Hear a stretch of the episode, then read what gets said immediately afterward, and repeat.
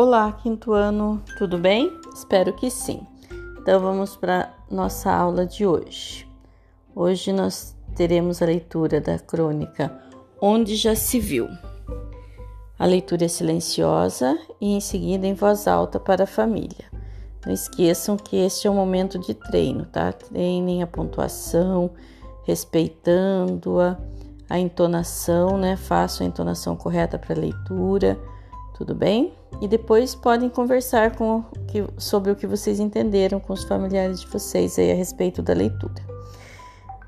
Encerrada a leitura, nós teremos aula de Ciências Humanas, Geografia. Nós vamos tratar hoje de energia, transporte e comunicação. Então, no livro Apes de Geografia, primeiramente, faça a leitura do texto na página 118. O texto a ser lido é Energia, Transporte e Comunicação respondam as questões é, no próprio livro, as questões 1, 2 e 3. Na número 1, vocês vão observar a ilustração e anotar cinco elementos, né, que vocês observarem nessa ilustração que precisam de energia para funcionar. Na número 2, cite atividades de lazer que você gosta de fazer e que dependem de energia elétrica.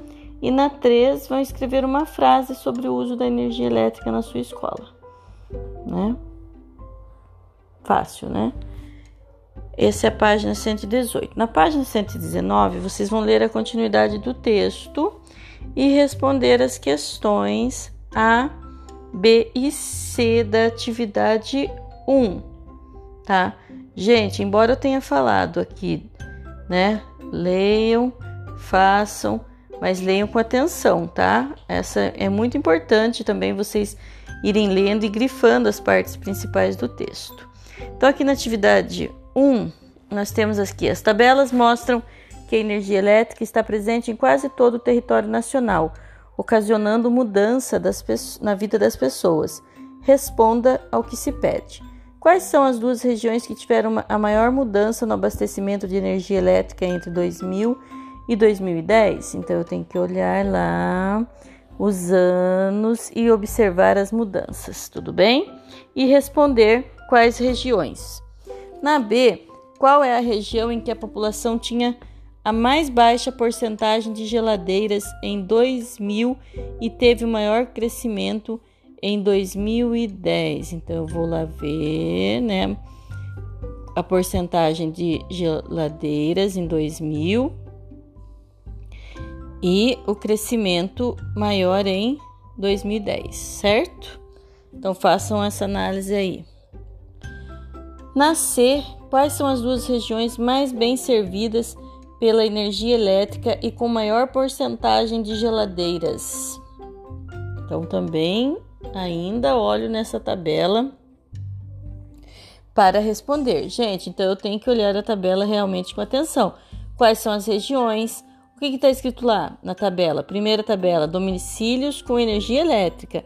Daí eu tenho o ano 2000 e 2010. Na tabela 2, domicílios com geladeira. Ano 2000 e ano 2010. Certo, gente? Então prestem bem atenção aí na leitura dessa tabela. Termino, terminada a página 119, vocês vão nas páginas 126 e 127. Há textos e imagens sobre vias e transportes. Faça a leitura e responda as questões. Também no livro tem espaço para isso.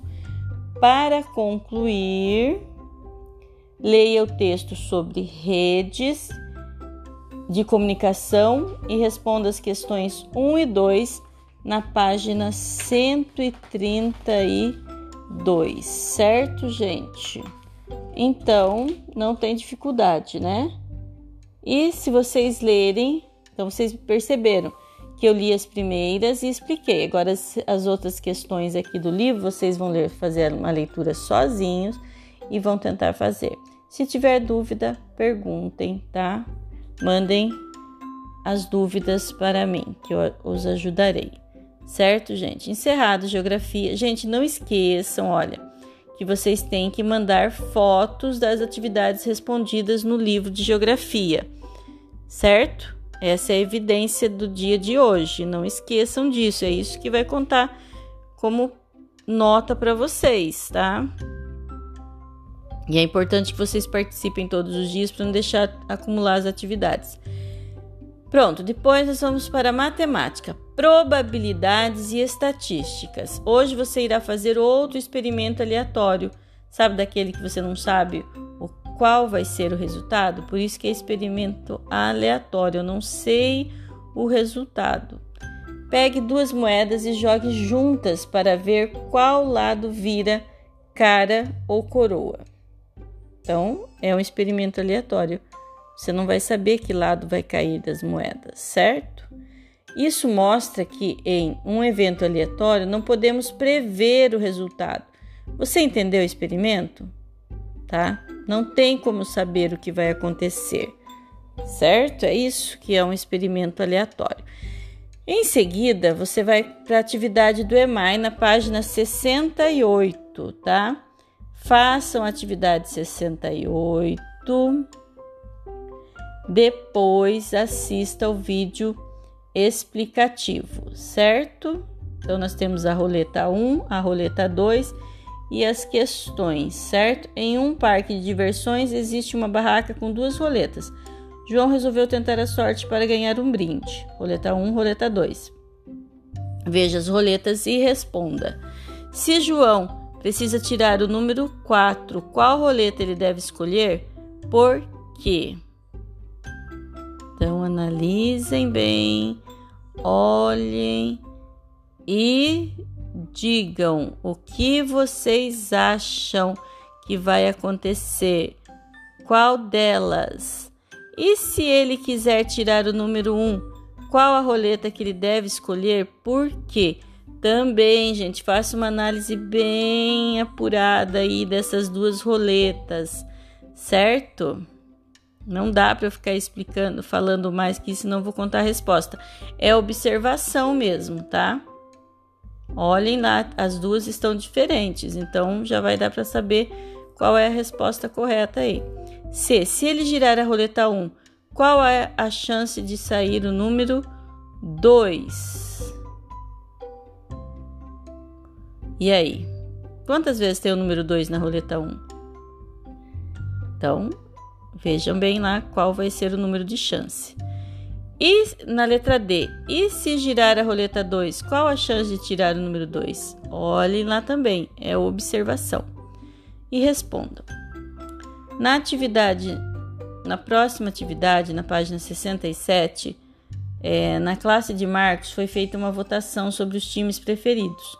Todos os estudantes votaram. Veja o resultado tenho, eu tenho uma tabela ali de times preferidos, tá? Times preferidos e o número de alunos, certo?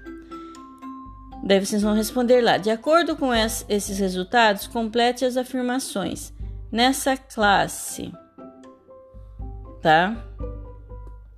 Dos 35 estudantes são né, nessa classe lá, do, né, dos 35 estudantes são corintianos, ou seja, 8 35 avos são corintianos. Nessa classe, dos estudantes são ponte pretanos, ou seja, daí você vai fazer a mesma coisa. E assim por diante, observando a tabela e respondendo. Se nessa classe, daí tem a próxima questão. Se nessa classe for sorteado o ingresso para um jogo de futebol, é mais provável que o ganhador seja torcedor de que time? Por quê? Qual é a chance? Gente, se vocês tiverem dúvida, estou à disposição, tá? Um abraço, fiquem com Deus, uma boa aula.